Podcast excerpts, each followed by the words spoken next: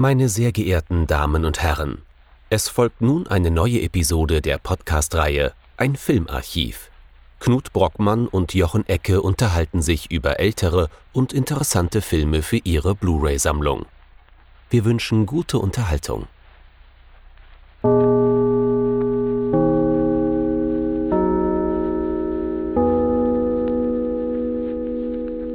Hallo Knut. Hallo Jochen und hallo liebe Zuhörerinnen und Zuhörer zu einer neuen Folge unseres Filmarchivs. Wir hatten uns mal gedacht, dass wir wieder das Land wechseln und sind nach Hongkong gereist, um uns einen neuen Film anzuschauen. Was haben wir uns denn angesehen? Wir haben uns angesehen Have Sword, Will Travel oder auf Deutsch maximal dämlich und maximal rassistisch die Todespagode des gelben Tigers aus dem Jahr 1969 von Shaw Brothers Meisterregisseur Chang Che. Und das sollten wir noch hinzufügen, den Film haben wir auch komplett gesehen, denn unter diesem Titel Die Todespagode des gelben Tigers kam damals in den berüchtigten Bahnhofskinos, wo sonst nur Pornos und Gewaltfilme liefen, eine sehr verstümmelte Fassung raus. Los geht's! Belassen wir es doch bei dem besseren internationalen Titeln. Have Sword Will Travel. Ich hab ein Schwert, ich werde reisen. Klingt ja so, als ob der Film schon alles vorwegnimmt. Äh, worum geht es denn jetzt wirklich in diesem Film? Have Sword Will Travel beginnt mit einer Verlobung. Die junge Piao Piao Yun ist verliebt äh, in den jungen Kung-Fu-Kämpfer Xiang und zu Beginn des Films machen die beiden miteinander aus, ein bisschen verspielt, dass sie demnächst heiraten wollen. Davor allerdings haben sie noch einen Auftrag zu erledigen als Kung-Fu-Kämpfer.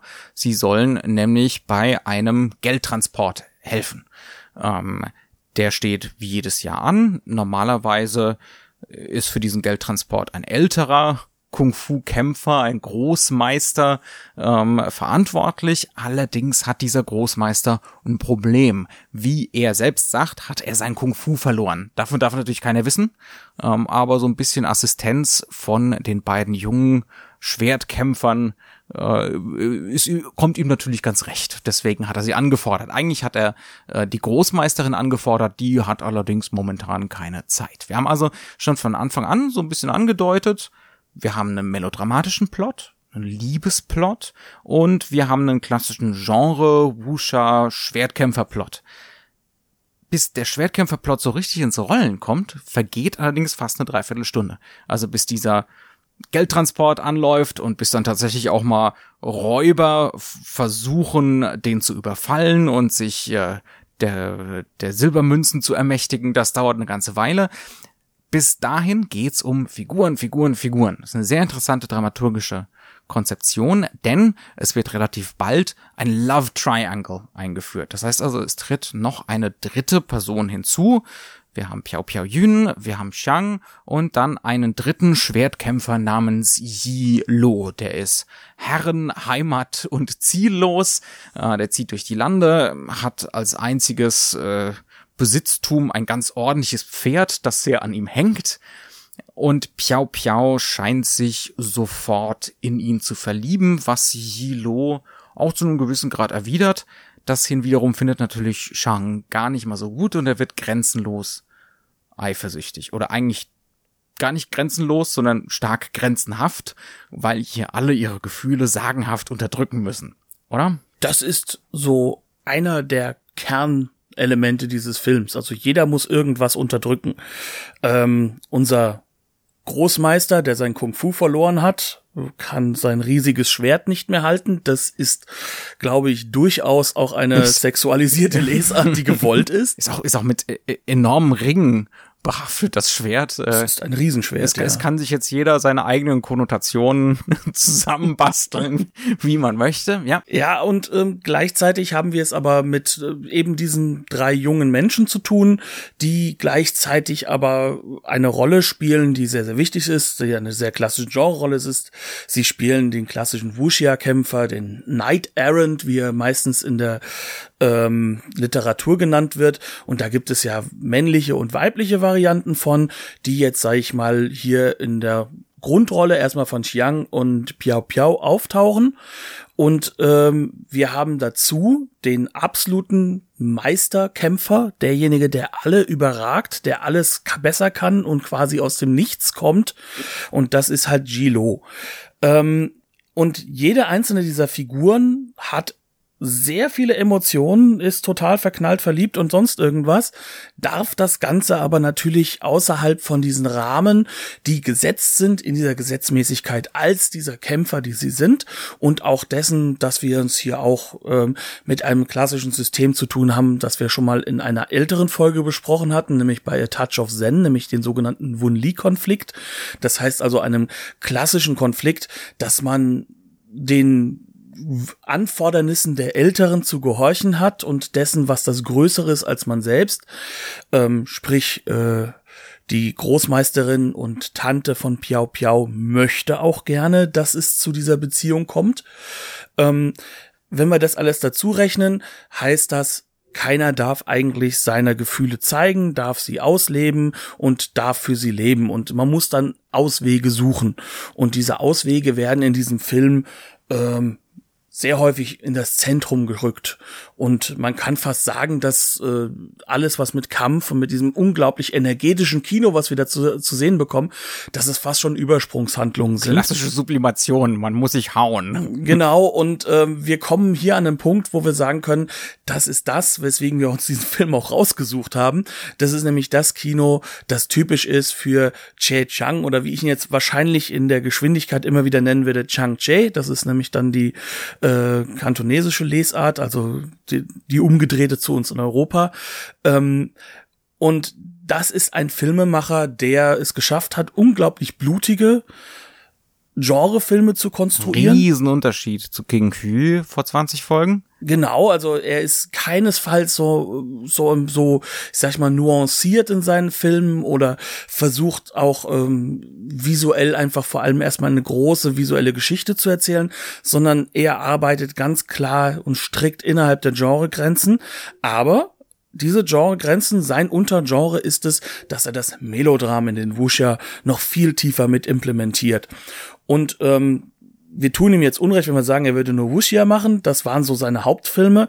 Aber der Mann hat auch in vielen anderen Genres gearbeitet. Man darf nicht vergessen, er hat über 100 Filme gedreht. Ähm, und zwar alle für das Studio Shaw, ähm, das in Hongkong so etwas wie das Genre-Studio schlechthin für lange du Zeit Du hast vorhin im Vorgespräch mit Hammer verglichen zum Beispiel.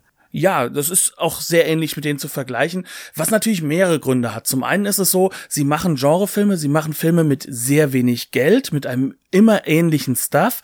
Sie haben ihre Regisseure, die sie fest für sich verankert haben. Bei King Hu ist es zum Beispiel so, dass der gar nicht bleiben wollte und dann die Studioseiten gewechselt hat, was dazu geführt hat, dass wir bis heute teilweise riesige Streitereien haben, welches Land jetzt für King Hu Filme zur äh, Verantwortung zu ziehen ist. Taiwan möchte das gerne für sich annehmen. Südkorea sagt, naja, hat aber auch viel bei uns gedreht.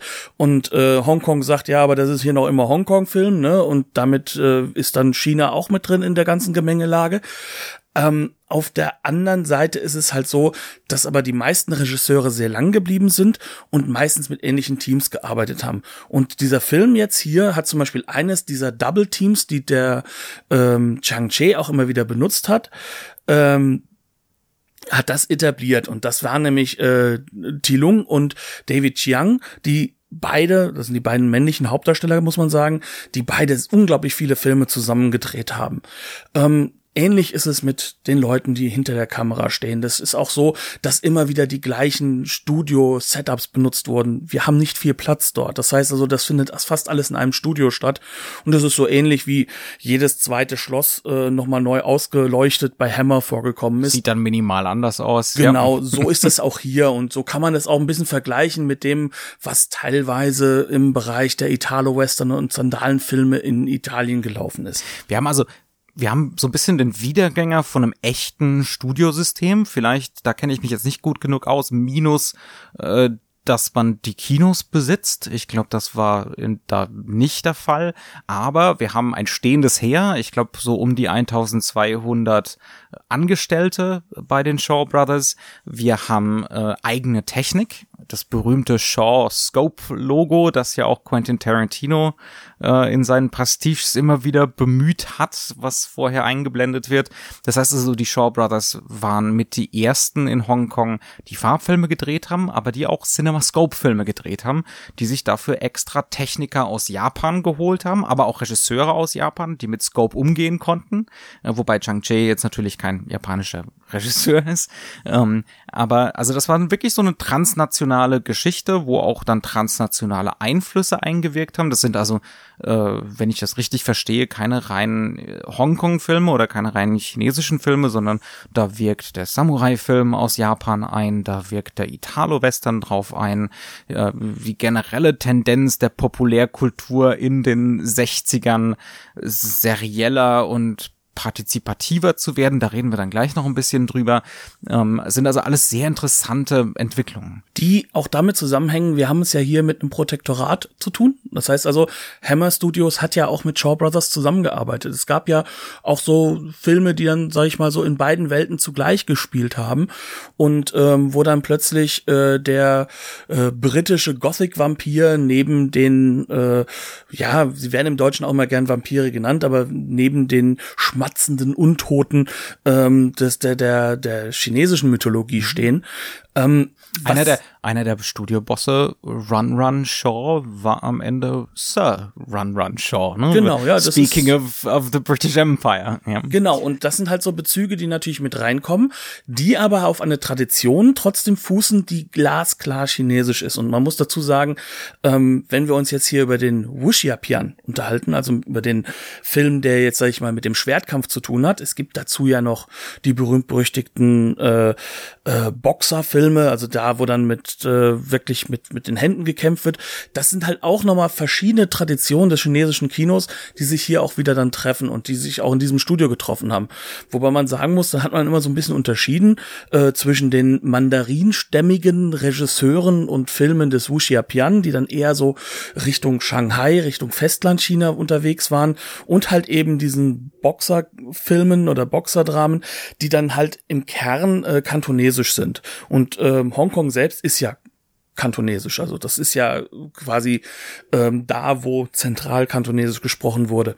Und diese Vermengung. Es wundert einen dann auch nicht, dass bei Shaw Brothers es gab drei Dubbing-Studios. Genau, ja. Man konnte also in drei Studios gleichzeitig die Filme neu synchronisieren. Wenn man in Musste. Kantonesisch gedreht hat, dann äh, ging es am nächsten Tag nach der Fertigstellung des Schnitts ins Mandarin-Studio sozusagen und umgedreht. Also die, mhm. die, das waren und teilweise, ähm, das ist natürlich auch hochinteressant. Da sind wir wieder bei Anwandlungen von Italien. Oft wurden die Filme äh, blank gedreht, ohne Ton, schon für die Nachsynchronisierung und ja nicht nur ähm, wurde, sondern das hat sich noch sehr, sehr viel mhm. später noch mit hineingearbeitet. Also wenn man sich jetzt vorstellt, ähm, einer der Regisseure der neuen Welle, die jetzt von Chang Che und King Hu sehr stark beeinflusst waren, Chow Haag, ist ein Regisseur, der zum Beispiel auch das angewendet hat, der auch zum dann ungefähr erklärt hat, worum geht's jetzt und dann kommt halt der europäische Schauspieler rein, der meistens den Bösewicht mimen darf ähm, und sagt sowas von wegen one, two, three, four, five, six, seven, eight und äh,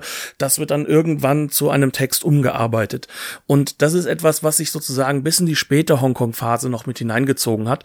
Das heißt also, das sind alles Filme, die durchaus international zu denken sind. Transnationale Filme, ja. Genau. Hat natürlich auch Konsequenzen für die, äh, für die Form des Films. Wenn man keinen Ton aufnehmen muss, ist man mit der Kamera mobiler. Also man, man muss nicht auf irgendeinen Tonmeister achten, man muss nicht darauf aufpassen, dass auch die Tonaufnahme vernünftig gelaufen ist und so. Man kann mit der Kamera eigentlich lustig machen, was man möchte. Man ist eigentlich nur behindert äh, von den materiellen Umständen und von Beleuchtung. Und das war's. Ja. Hat genau. natürlich auch enorme Vorteile. Man kann viel schneller drehen und das waren Fließbandfilme. Es sind industriell gefertigte Filme, ruckizucki gedreht. Aber es ändert nichts daran, dass man trotzdem bei einigen der Regisseure und man darf bei Chang Che, wenn ich ihm gesagt habe, ist der Melodramatiker, ähm, darf man auch nicht vergessen, dass er gleichzeitig die Drehbücher nicht selbst geschrieben hat. Er hat ja nicht mal die Action selbst inszeniert, selbst dafür gab es Spezialisten. Ähm, wie auch bis heute, die ja teilweise nach Hollywood dann exportiert wurden. Mhm. Ähm, und äh, wir müssen uns jetzt eigentlich dessen gewahr werden, dass es trotzdem, nach dem, was wir jetzt so klassisch von unseren Freunden aus der Nouvelle Vague, von François Truffaut und Co. gelernt haben, dass trotzdem innerhalb von so einer Fließbandproduktion ein Regisseur einen sehr, sehr starken Einfluss, einen eigenen Stil entwickeln kann, der sehr viel Einfluss haben wird. Ähm, das ist ein Regisseur, der kann nicht anders gesehen werden als zum Beispiel ein Howard Hawks in Hollywood oder ein äh, Fritz Lang oder äh, einfach eine ganze Menge Regisseure, die identifiziert wurden, halt in Frankreich, so um 1960 herum. Ähm, so ähnlich kann man auch sehen, kannst du auch mit einem King Hu oder mit einem Chang Che mhm. äh, arbeiten. Das sind im Endeffekt die Autoren des frühen oder der ersten sehr populären Welle des, des Hongkong-Films, der mhm. ja automatisch mit der Nachkriegszeit zu beginnen hat. Case in point. Wir haben es ja schon ein bisschen angesprochen, die un gewöhnliche dramaturgische Situation des Films oder der un die ungewöhnliche dramaturgische Struktur. Selbst im Hongkong-Kino, das ja gerne mal interessante dramaturgische Konstruktionen hat, die man im Westen so nicht erwartet oder auch nicht so einsetzen würde. Selbst da ist es noch ungewöhnlich, dass es 50 Minuten dauert, bis dieser Geldtransport mal läuft. Ja, ähm, bis da was wirklich konkret äh, Dramatisches im Wusha-Sinne passiert. Was passiert denn in diesen ersten 50 Minuten? Hm. Im Kern kann man sagen, in den ersten 50 Minuten bekommen wir die Charaktere nicht nur melodramatisch, sondern in aller ihrer Tiefe über ein weiterhin sehr körperliches Film, über ein ganz körperliche, sag ich mal, Art und Weise sich darzustellen, vorgeführt. Das heißt also, wir bekommen mitgeteilt, was für eine Art Menschen dahinter stehen, was sozusagen ihre Ziele sind oder auch ihre Ziellosigkeiten im Sinne von einem der Hauptcharaktere. Und es wird uns langsam angearbeitet, wie diese Charaktere funktionieren und nicht nur diese Charaktere, sondern wie die komplette Filmregelung funktioniert. Sprich, also der ganze Film baut ein riesiges, langfristiges Setup, in dem er quasi gleichzeitig ein Melodram aufbereitet, das dann innerhalb der Actionsequenz am Ende, also in diesem Bereich, wo dann eigentlich das Actionfilmige beginnt, also eigentlich auch das beginnt, was in Hollywood, wie du so schön im Vorgespräch gesagt hattest, der Beginn des Films gewesen wäre, nämlich das der Geldtransport. Event, das das Kausal, das was die Kausalkette in Gang bringt. Ja. Genau, das das ist dann sozusagen an einem Stelle angelangt, an der wir jetzt uns darauf konzentrieren können, wie die Figuren darauf reagieren. Weil wir haben sie kennengelernt, wir haben ihre Tiefen auch irgendwo ein bisschen ausgelotet, ohne dass das Ganze aber ins Intellektuelle gehen würde, sondern es ist auch ein körperliches Kino. Also wenn wir feststellen, wer hat jetzt die moralische Macht, dann haben sie das kurz in einem Schwertkampf ausgefochten. Mhm. Das kann man so sagen. Mhm. Zum Beispiel, wie wir was, was ich total faszinierend fand, wie Yilo eingeführt wird. Das ist dieser wandernde Schwertkämpfer, der eigentliche Meister im Film. Der wird eingeführt, er kommt an einen Wachturm, das ist dann die titelgebende Todespagode. So ein Quatsch. Völliger Käse. Ähm, vom gelben Tiger und dem Rassismus, der da drin steckt, wollen wir gar nicht erst sprechen. Ähm, der kommt da an und dieser Turm ist besetzt von einer Räuberbande und die wollen ihn nicht reinlassen. Er will eigentlich nur einen Platz, um zu übernachten und vielleicht ein Süppchen essen zu können oder so. Ähm, er wird nicht reingelassen. Und was macht er? Das ist also so der Teil der Strong First Impressions, die hier laufen. Es gibt erstmal eine Sequenz, völlig faszinierend, die sich immer wieder wiederholen wird, in Zeitlupe, wie er davon springt. Das ist diese typische Wire-Akrobatik. Man hängt an quasi unsichtbaren Drähten, an Drahtseilen ähm, und dann gibt's einen Schnitt, man hört einen Toneffekt, wie irgendetwas geschnitten wird. Und mit der nächsten Einstellung liegt er im hohen Gras und die Grashalme fallen um, so dass er einen guten Blick äh, auf den Turm hat, weil er ja natürlich abwarten will, was jetzt noch so passiert mit den Räubern da drin. Das heißt also, das eigentliche Wegschneiden dieses Meist, dieses, dieser Beweis seiner Meisterschaft mit dem Schwert, ja, ähm, das wird steht, ist zwischen den beiden Einstellungen. Das ist im Schnitt. Das wird weggelassen. Und da wird unbedingt so die, äh, der, der Blick des Zuschauers draufgelenkt. Eigentlich nicht der Blick, man kann es ja nicht sehen, sondern man muss das ergänzen. Und es wird ganz, ganz deutlich gemacht, dass wir das als Zuschauer ergänzen müssen. Das heißt, wir haben eine ganz selbstreflexive Ästhetik, ähm, die sich auch unglaublich darauf verlässt, dass wir wissen, in welchem Genre wir uns hier bewegen, dass wir die sozusagen die Regeln kennen. Aha, Kung-Fu-Meister. ja, ähm, dazu müssen wir gar nicht sehen, dass er was Tolles macht. Dazu muss es nur impliziert werden. Das heißt also, wir haben auch schon so eine partizipative Ästhetik hier, ja, ähm, wo immer wieder der Blick auf den Zuschauer gelenkt wird, äh, wo der Zuschauer fast schon direkt angesprochen wird in seinem Wissen über das Genre. Ähm, das sind alles Sachen, die sind ganz typisch für die 60er. Das haben wir auch zum Beispiel im, im, im Italo-Western. Ganz, ganz deutlich. Diese, diese Auslassung, ja, ähm, die ein Spiel mit dem Zuschauer sind. Äh, und damit verortet sich der Film natürlich auch als Teil einer Serie. Damit meine ich jetzt nicht äh, hm, eine Trilogie von Filmen mit wiederkehrenden Figuren oder so, sondern die Shaw Brothers Wusha-Filme die kennen wir als Zuschauer. Ähm, wir kennen die Regeln. Ja? Ähm, also das ist ein Film, der kann nicht für sich alleine stehen. Da gehört unbedingt diese Serialität mit rein. Also ganz viele interessante Elemente, die jetzt hier in den 60er Jahren nicht nur in Hongkong, sondern überall eigentlich neu auftauchen in dieser Form. Und die jetzt natürlich bei einem Regisseur wie Zhang Che dazu benutzt werden, um natürlich Variationen auch schon zu gestalten. Und das schon relativ früh. Wir müssen uns wirklich vorstellen, ähm, das Kino, was wir heute mit dem Hongkong-Film verbinden, das ist ja eigentlich in den Ende der 70er, Anfang der 80er bis hin in die 90er gelaufen. Die sogenannte äh, New Wave of Hong Kong oder Hong Kong New Wave. Ähm, und diese Filme, die spielen noch viel, viel klarer und öffentlicher diese Sachen aus. Aber Chang Che ist so einer, der das jetzt schon so mit einbindet und der vor allem halt auch mit krassen, gegenteiligen äh, Erwartungen arbeitet, weil er sich halt innerhalb dieses Genres bewegt. Sprich, er kann halt hingehen und kann etwas aus einem dezidiert weiblichen Genre nämlich äh, dem Melodram. Das ist das ist auch in Hongkong ein Genre, das ganz bedient gegendert, wird. Ja, ja. ja, und es ist gegendert und es wird auch ganz glasklar dort bedient. Also auch da gibt es einen großen Output an Filmen. Ähm, ich habe mir das mal äh, herausgelesen. Das wird dann auch der sogenannte Wenji Pian genannt. Das ist dann sozusagen der ist schon quasi, kann man sagen, so eine Art Frauenfilm. Äh, und er benutzt das aber bindet das nicht in Frauenfiguren ein, wie man es kennen würde, sondern in die harten großen Kämpferfiguren und er arbeitet damit sozusagen eine Überhöhung dessen, was sowieso schon angelegt ist an diesen emotionalen Konflikten, die nicht ausgelebt, sondern eben ausgekämpft werden müssen.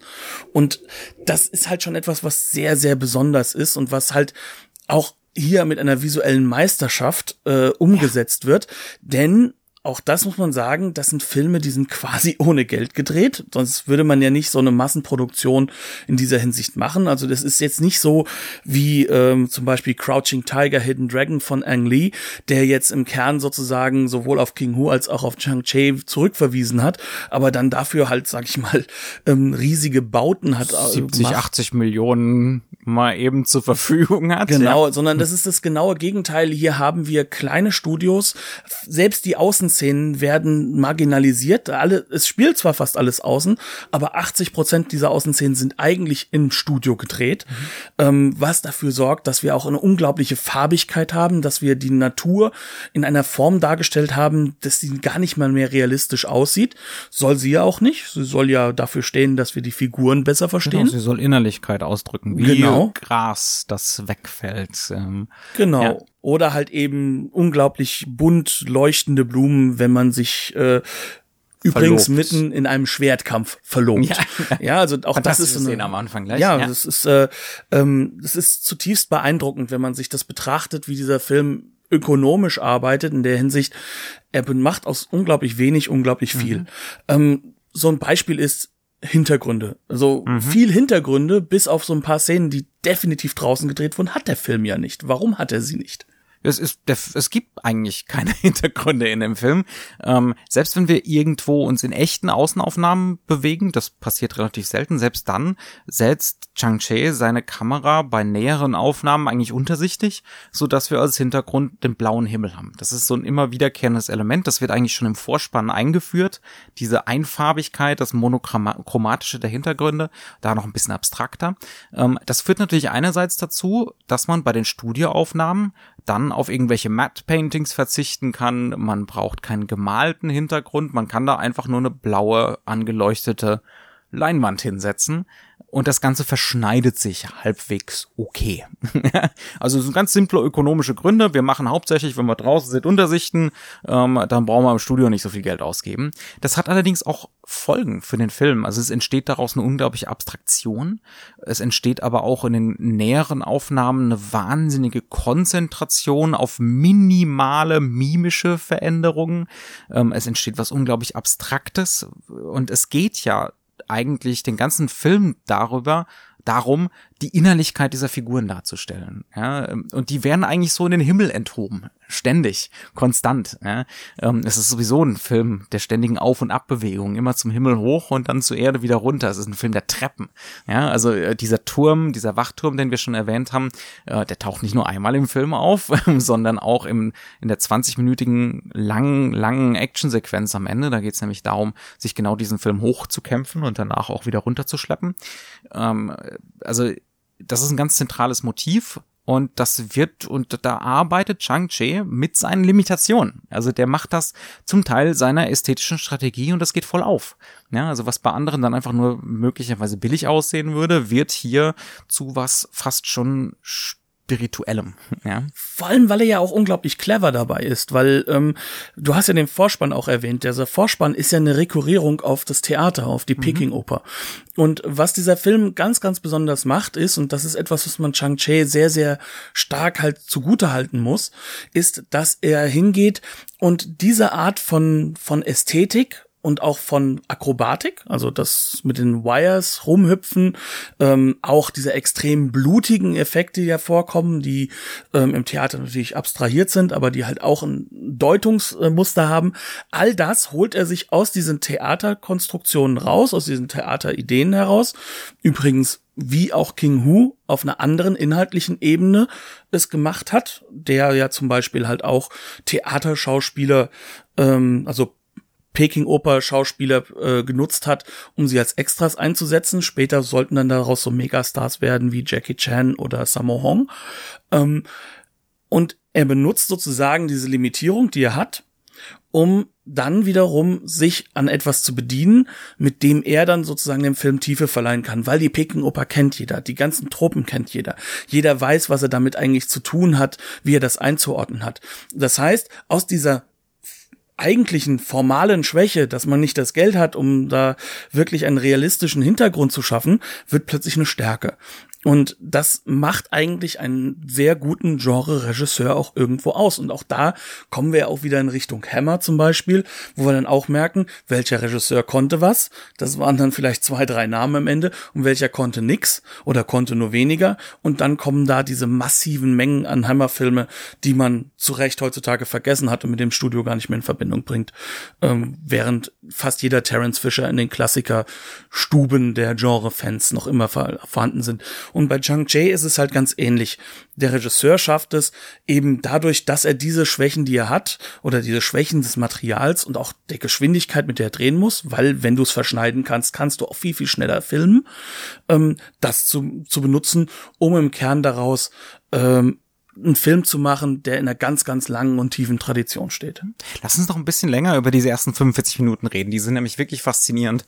Ähm, und über das Thema Innerlichkeit. Äh, die Innerlichkeit, wie sie auch zum Beispiel durch die Kamera vermittelt wird. Das fängt zum Beispiel an, gleich am Anfang bei dieser Verlobungsszene, äh, wo es dann auch gleich zu einem Kampf mit dieser Räuberbande kommt, so mehr oder weniger aus dem Nichts.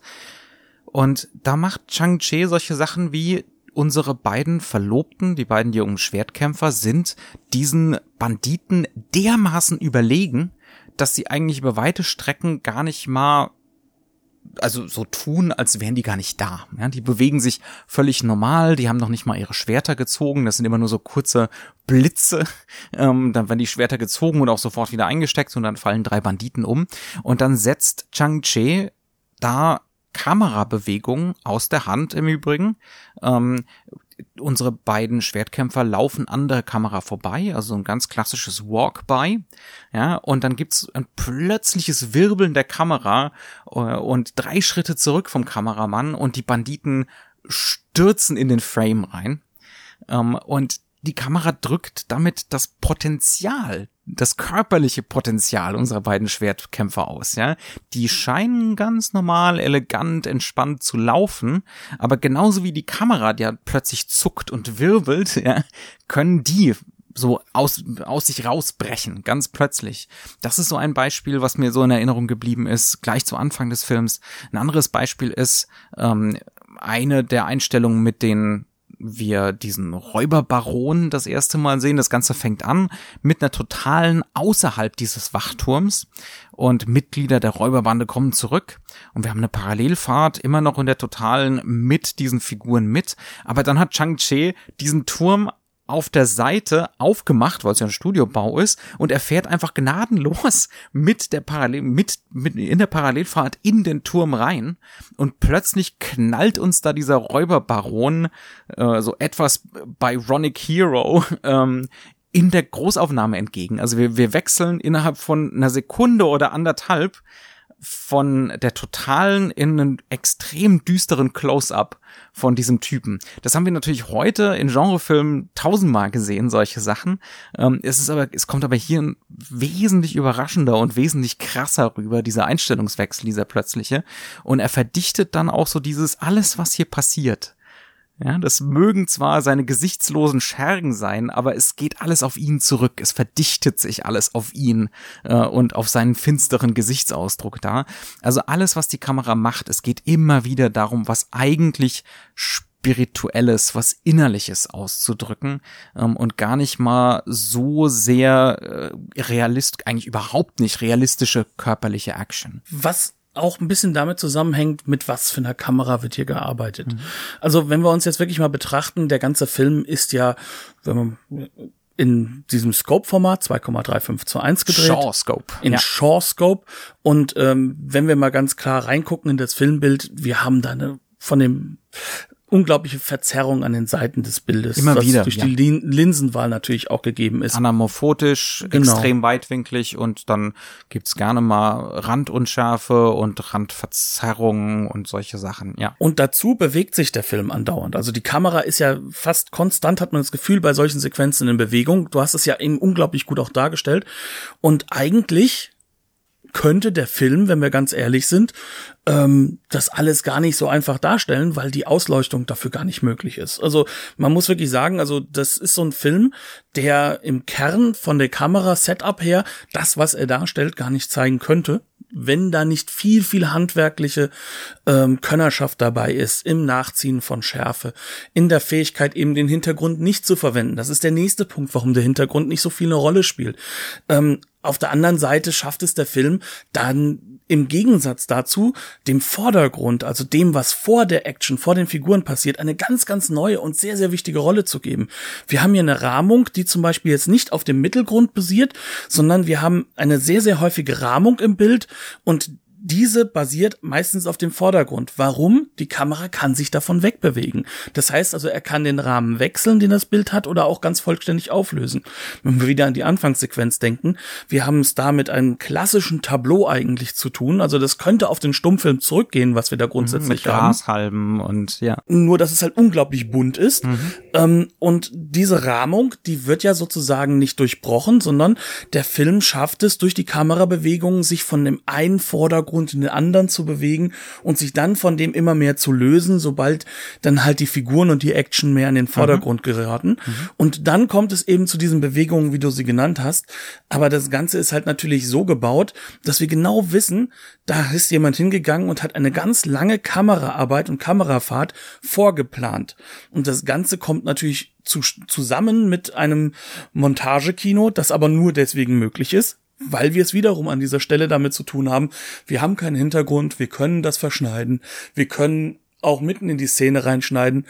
Auf wildeste Art und Weise teilweise, ja. Genau, ja. und das sind so Aspekte, die ähm, diesen Film dann doch schon unglaublich besonders wirken mhm. lassen. Vor allem, weil wir jetzt natürlich Nerds, wie wir sind, darüber die ganze Zeit reden, das aber eigentlich nicht dasjenige ist, was auffällig ist, sondern was, was übrig bleibt, sind diese Figuren, die eben dadurch visualisiert sind, die dadurch halt sozusagen Charakter bekommen, wie sie sich bewegen. Und zwar nicht über Kamera. den Dialog. Ja, genau. Es wird kaum was geredet in dem Film. Es wird extrem wenig gesprochen.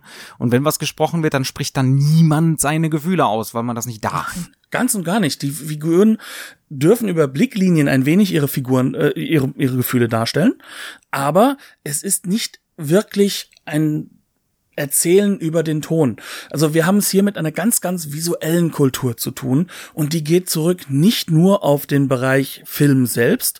Also man kann nicht sagen, dass es jetzt irgendwie ähm, alle Stummfilmmacher geblieben wären oder so, sondern es ist halt einfach auch damit, wenn man sich im Chinesischen mal damit auseinandersetzt, die Schriftzeichen sind Zeichen. Es sind ähm, Ideen, die sozusagen auf ein Zeichen hin kondensiert werden können. Das sind halt so Sachen, die in diesem Film sich immer wieder zeigen. Da kann ein Bild eine komplette Psychologisierung einer Szene sein. Und deswegen dürfen sie auch radikaler sein, weil, wenn ich ein bisschen vorgreifen darf aufs Ende, das wird ja extrem blutig.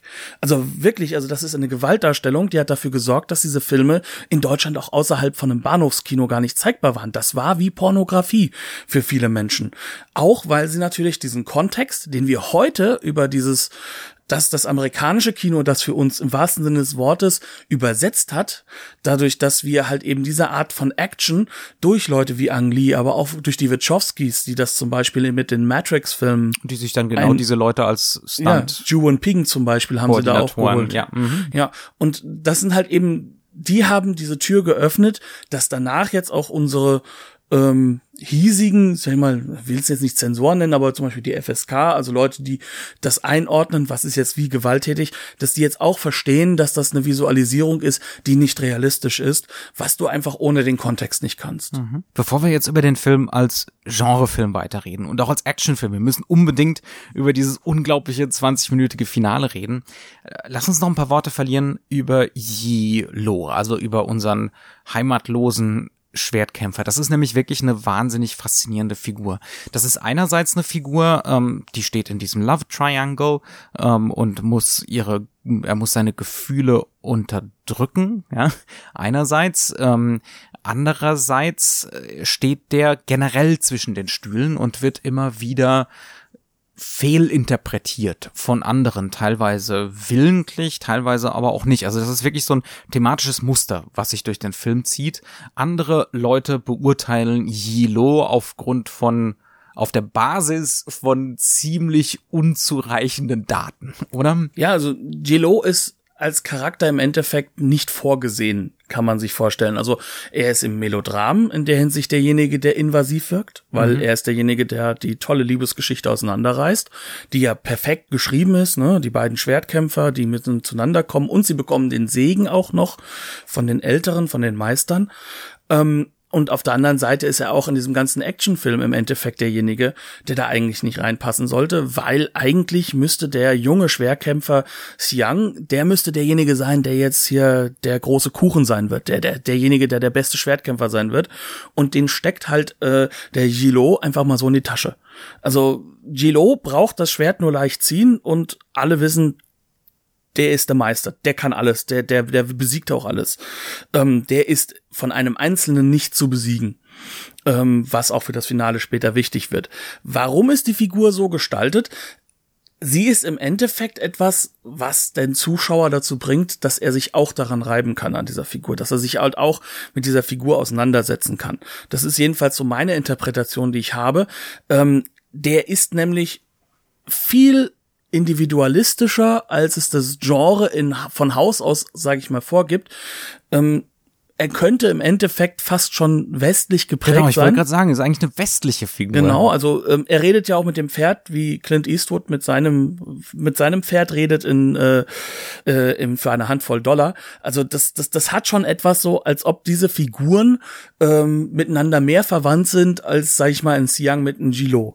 Und das denke ich ist sozusagen auch für den Zuschauer eine Figur, der gerade jetzt in Hongkong in dieser Zeit in dieser Welt zwischen Westen und äh, dem chinesischen äh, hin und her gerissen ist, wo ja noch lange nicht absehbar ist, dass wirklich dann irgendwann mal China wieder Hongkong übernehmen könnte.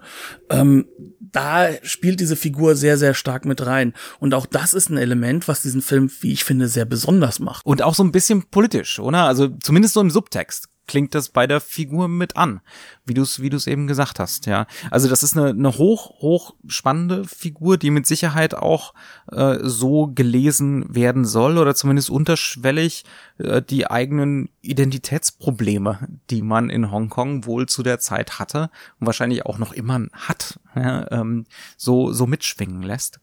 Ähm, wirklich, wirklich eine ganz spannende Sache. Es wird im Film auch, das ist einer der wenigen Momente, wo sowas mal direkt angesprochen wird. Es wird im Film sogar deutlich gesagt, du pendelst ja immer hin und her, ja, zwischen, äh, zwischen der Stadt, wo die, die Schwertkämpfer leben und, äh, und der weltlichen Stadt, da wo man eventuell einen Job annehmen kann und ein bisschen Geld verdienen kann. Er will gar nicht das große Geld, es käme ihm gar nicht in den Sinn, diesen Silbertransport zu überfallen, auch wenn der Räuberbaron natürlich denkt, das ist, was er will, ähm, will er aber überhaupt nicht. Er will Heimat, ja, er will irgendwo verortet sein, er will äh, Liebe, romantisch überhöhte Liebe. Also lauter solche westlichen Elemente, Individualismus, wie du es schon gesagt hast, ähm, überhöhte romantische Liebe, ähm, zum gewissen Grad Ablehnung von hierarchischen Strukturen und Materialismus. Hochspannend.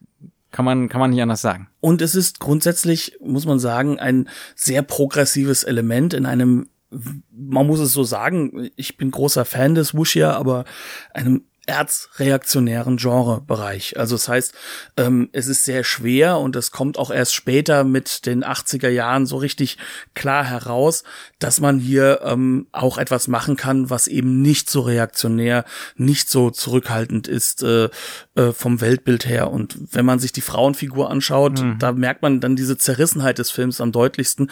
Auf der einen Seite ist sie die große Schwertkämpferin, auf der anderen Seite tapselt sie aber dann doch ihrem ähm, bald Ehemann hinter hinterher oder äh, gibt sich möglichst weiblich und ja nicht gefährlich, obwohl mhm. sie im Endeffekt den Herren kaum unterlegen ist mhm. im Schwertkampf. Beim Showdown wird so Rukizuki verletzt, so dass er nicht teilnehmen kann, äh, beziehungsweise sie kommt immer wieder in diese Damsel in Distress Situation, wo sie gerettet werden muss. Noch dazu gibt's noch so ein anderes Element. Es gibt zwei sagen wir mal, Personen im weitesten Sinne im Film, die Yilo wirklich verstehen und von Anfang an erkennen, wer er wirklich ist. Nämlich kein Räuber, kein Opportunist und so weiter und so fort, sondern ein dufter Typ. Das ist einerseits das Pferd. Das Pferd mag ihn sehr. Oh ja. Weil es ja der Natur so nahe ist und deswegen den Blick für das Echte und Wahre sozusagen, sozusagen eingebaut hat. Und wer noch? Piao Piao die Frau, die der Natur so nahe ist. Die wir, empathische. Wir, die empathische. Wir, wir, verstehen uns. Also das ist auf jeden Fall ähm, ein sehr zerrissener Film und eigentlich reaktionärer Film, auch was das Frauenbild angeht. Ähm, auch wenn man bedenkt, bei wem Piao Piao am Ende landet. ist natürlich ein schlimmer Spoiler, aber man kann es eigentlich schon schon mehr oder weniger erahnen von Anfang an, dass sie definitiv nicht in den Armen von Yilo landen wird. Genau, und damit kommen wir eigentlich auch wunderschön zum Bereich wiederum Genre. Und da können wir uns dann, denke ich, auch mal gleich mit dem Finale auseinandersetzen. Denn ähm, es ist natürlich festgeschrieben, auch gerade in den Genregrenzen, dass sie sich natürlich nicht lösen darf und ihrer emotionalen Liebe folgen darf, die sie höchstwahrscheinlich einfach für Gilo hat, sondern es muss anders aufgelöst werden. Und wie wird das aufgelöst? Da hat ein John Woo ganz, ganz deutlich aufgepasst. Äh, es wird dadurch aufgelöst, dass der verliebte Gilo, der realisiert kurz vor dem Ende des Films, dass sie im Endeffekt ja schon vergeben ist, dass er sich im wahrsten Sinne des Wortes für die Liebe, für die Liebe zu ihr, aber halt auch dafür, dass sie ihre Rolle einnehmen kann, ohne dass er im Weg steht, aufopfert. Und ähm, das ist sozusagen dann das, wo der große Spoiler ist. Das ist sozusagen das komplette Finale, welches im Endeffekt nach 50 Minuten frühestens beginnt in dem Film, aber dann sozusagen wirklich den ganzen Film zu Ende durchdekliniert. Und das ist eine riesige, lange und ungeheuer meisterhaft gemachte Actionsequenz. Ja. Wir haben von diesem Wachturm gesprochen, in dem die Räuberbande sich eingenistet hat und es geht jetzt eigentlich darum, sich bis zum obersten Stockwerk vorzukämpfen, hat allerdings nichts von Videospielästhetik, Gott sei Dank, klingt ein bisschen nach Leveln, hat aber nichts damit so, zu nein. tun. Keine, kein moderner Videospielquatsch, nichts gegen Videospiele. Ähm, aber äh, der, der Spielfilm ist allzu oft ein bisschen arg davon beeinflusst heutzutage, meiner Meinung nach. Ähm, und das ist eine 20-minütige, unglaublich blutige, teilweise schreckliche Sequenz. Ähm, und man kann nicht über diese Sequenzen, eigentlich auch nicht über den Film sprechen, ohne darüber zu sprechen, dass Yilo natürlich stirbt. Ähm, das plant er so, das will er auch so äh, zu einem gewissen Grad. Er hat dann relativ zu Anfang von der Sequenz so eine Vision, ähm, könnte man sagen, ja? Oder wie Man kann es schon sehen? fast eher als Planung sehen. Also Mhm. er sagt sich, ja, jetzt sterbe ich den Heldentod und dann wird auch alles gut. Ich bin aus dem Weg. Ähm, mein Pferd kann endlich einen anderen Meister bekommen, der es besser füttern kann. Ähm, die Frau kann endlich mit dem zusammen sein, mit dem sie zusammen sein hat. Alles wird in Ordnung gebracht. Und ich als, ähm, sag ich mal, die Person, die irgendwo zwischen den Stühlen steht, ich mach das nicht mehr durcheinander. Und ähm, diese Sequenz ist schon gar nicht mal so angedeutet. Wir, wir kriegen zwar Kamerazoom hin auf sein Gesicht, also es wird sowieso viel mit Kamerafahrt und Zoom und ähnlichem gearbeitet, so wie man das ja auch dann später als Klischee ähm, wiedererkannt hat. Ähm, aber was er halt eben dann macht, ist, dass er da relativ realistisch zeigt, wie er nach oben geht, wie er den Kampf geht und wie er sterben wird. Das Interessante ist, so wird er nicht sterben in dem Film.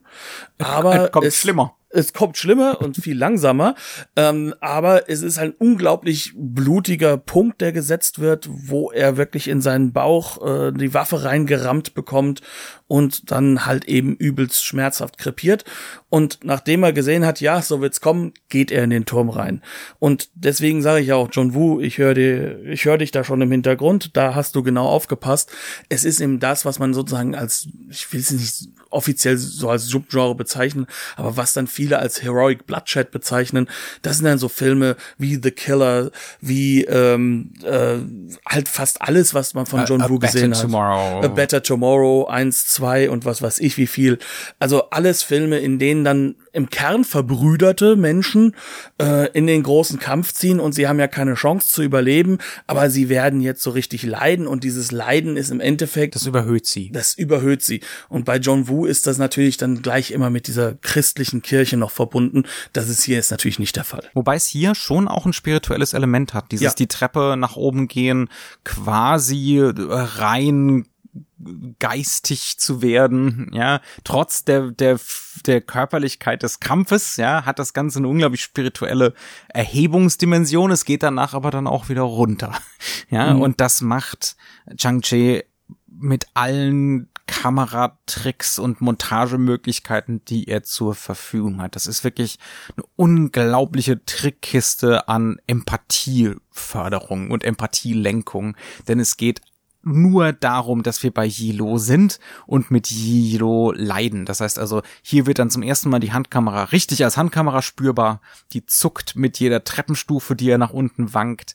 Äh, es gibt subjektive, es gibt äh, subjektive, wo die Schärfe ständig pumpt, äh, also das Bild unscharf wird dann wieder scharf, weil er nicht mehr richtig sehen kann. Ähm, äh, es gibt Zeitlupen, wie er die Treppe runter runterfällt und das ist dann auch wirklich der Hauptdarsteller, der da die Treppe runterfällt, kein Stunt-Double oder so. Wir sehen mehr oder weniger in Großaufnahme sein schmerzverzerrtes Gesicht, weil es gerade wahrscheinlich auch wirklich wehtut, wie er da runtertaumelt und runterfällt.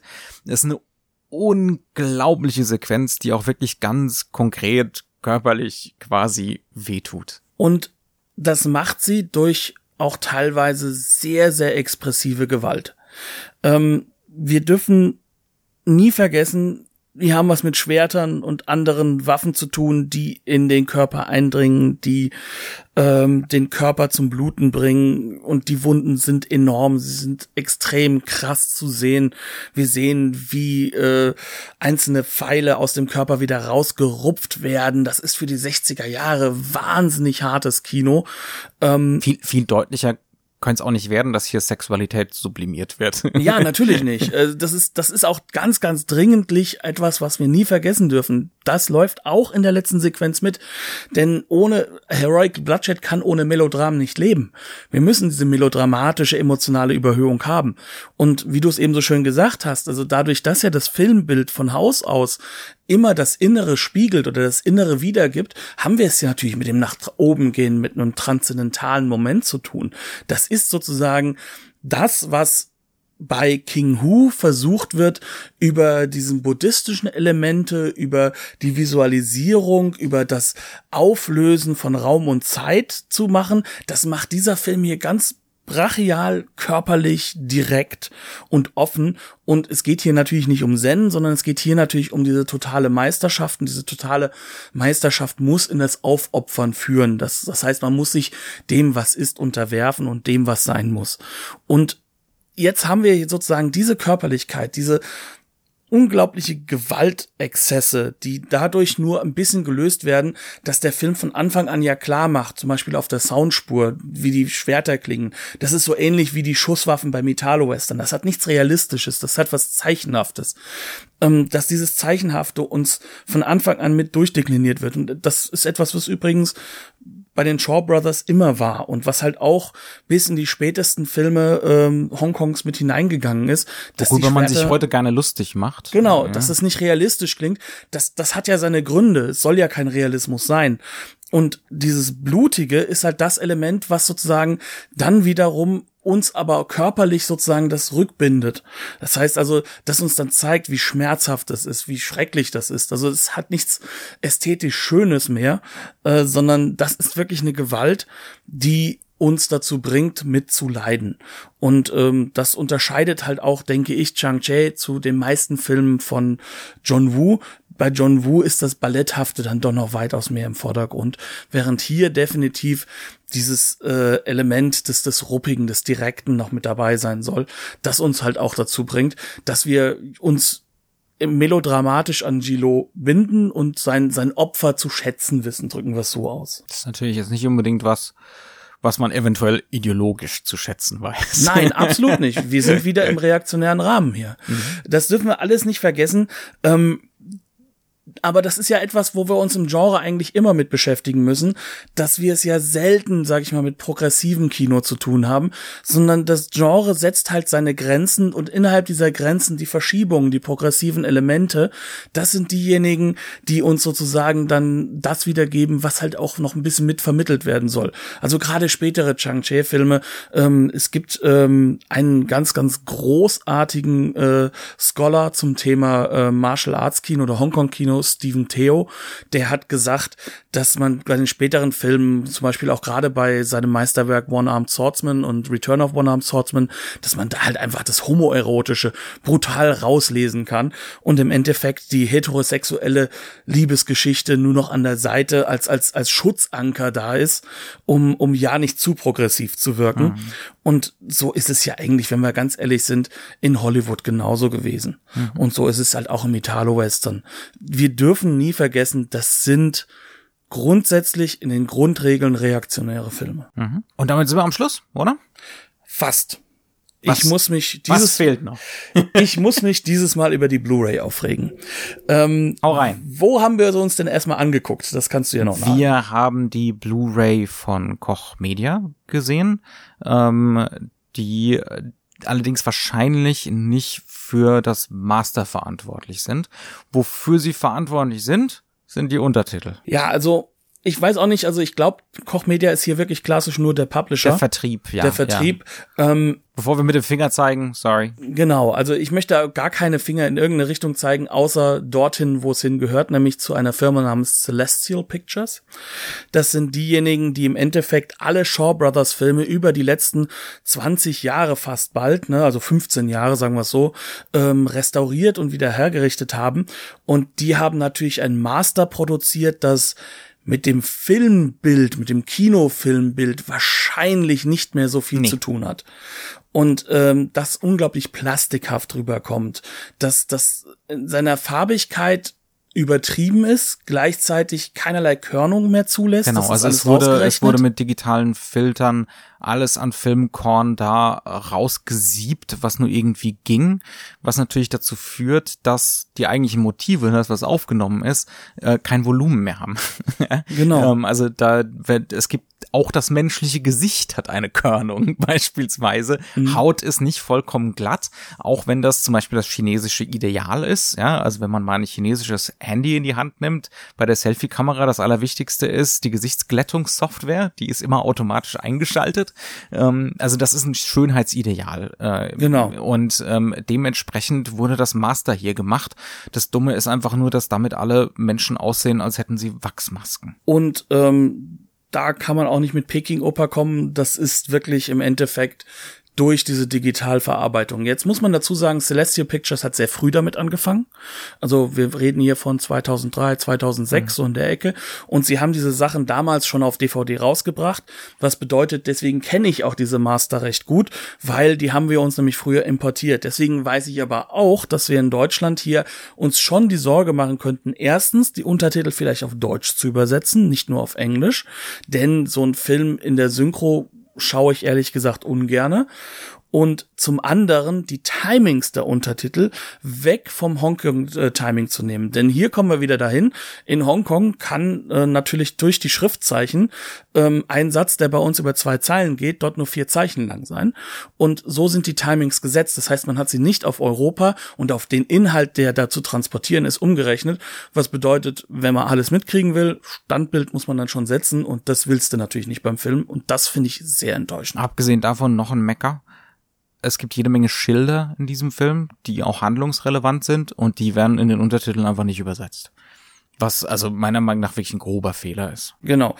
Auf der anderen Seite merkt man trotzdem ja dem Film an, dass da schon eine gewisse da Liebe zum Detail dahinter, ja. dahinter war, denn ähm, das Wendecover ist nicht nur ein normales Wendecover, wie wir es kennen und uns als Feature verkauft wird, sondern es ist original chinesische Filmplakat. Das finde ich ganz großartig. Da bin ich dann wieder Nerd und begeistert. Mit anderen Worten, das ist nicht optimal in dieser Edition, aber man darf trotzdem dankbar dafür sein, dass man es in am Ende doch sehr ordentlicher Qualität, definitiv besser als auf VHS oder DVD Ähm, heutzutage problemlos angucken kann. Man kann in den Mediamarkt reinlaufen und sich einen Film für 12,99 oder so mitnehmen, den man früher für 60 Mark oder 60 oder, oder entsprechend viele Euros über dubiose Zwischenhändler importiert hätte und zwei Monate darauf gewartet hätte. Ja, vor allem, weil er in Deutschland in der Version, wie er dann Todespagode des Gelben Tigers erstmal benannt wurde, ja voll hoffnungslos zerschnitten wurde. Aber ich denke, damit sind wir dann durch. Ähm, Knapp unter der Stunde. Ja, wir empfehlen trotzdem, dass äh, ihr euch den Film auch in dieser Version anschauen könntet oder anschauen wollt. Es gibt viele von den Shaw Brothers Filmen, fast alle sind sie eben von Celestial Pictures gemacht worden. Ähm, es ist schon großartig, dass man so tief in die Kultur eingreifen kann. Deswegen verbleiben wir dann dabei ähm, und sagen auch Dankeschön, dass ihr so lange zugehört habt. Es ist meine Schuld. Ich rede mich bei meinen Lieblingsfilmen in Rage.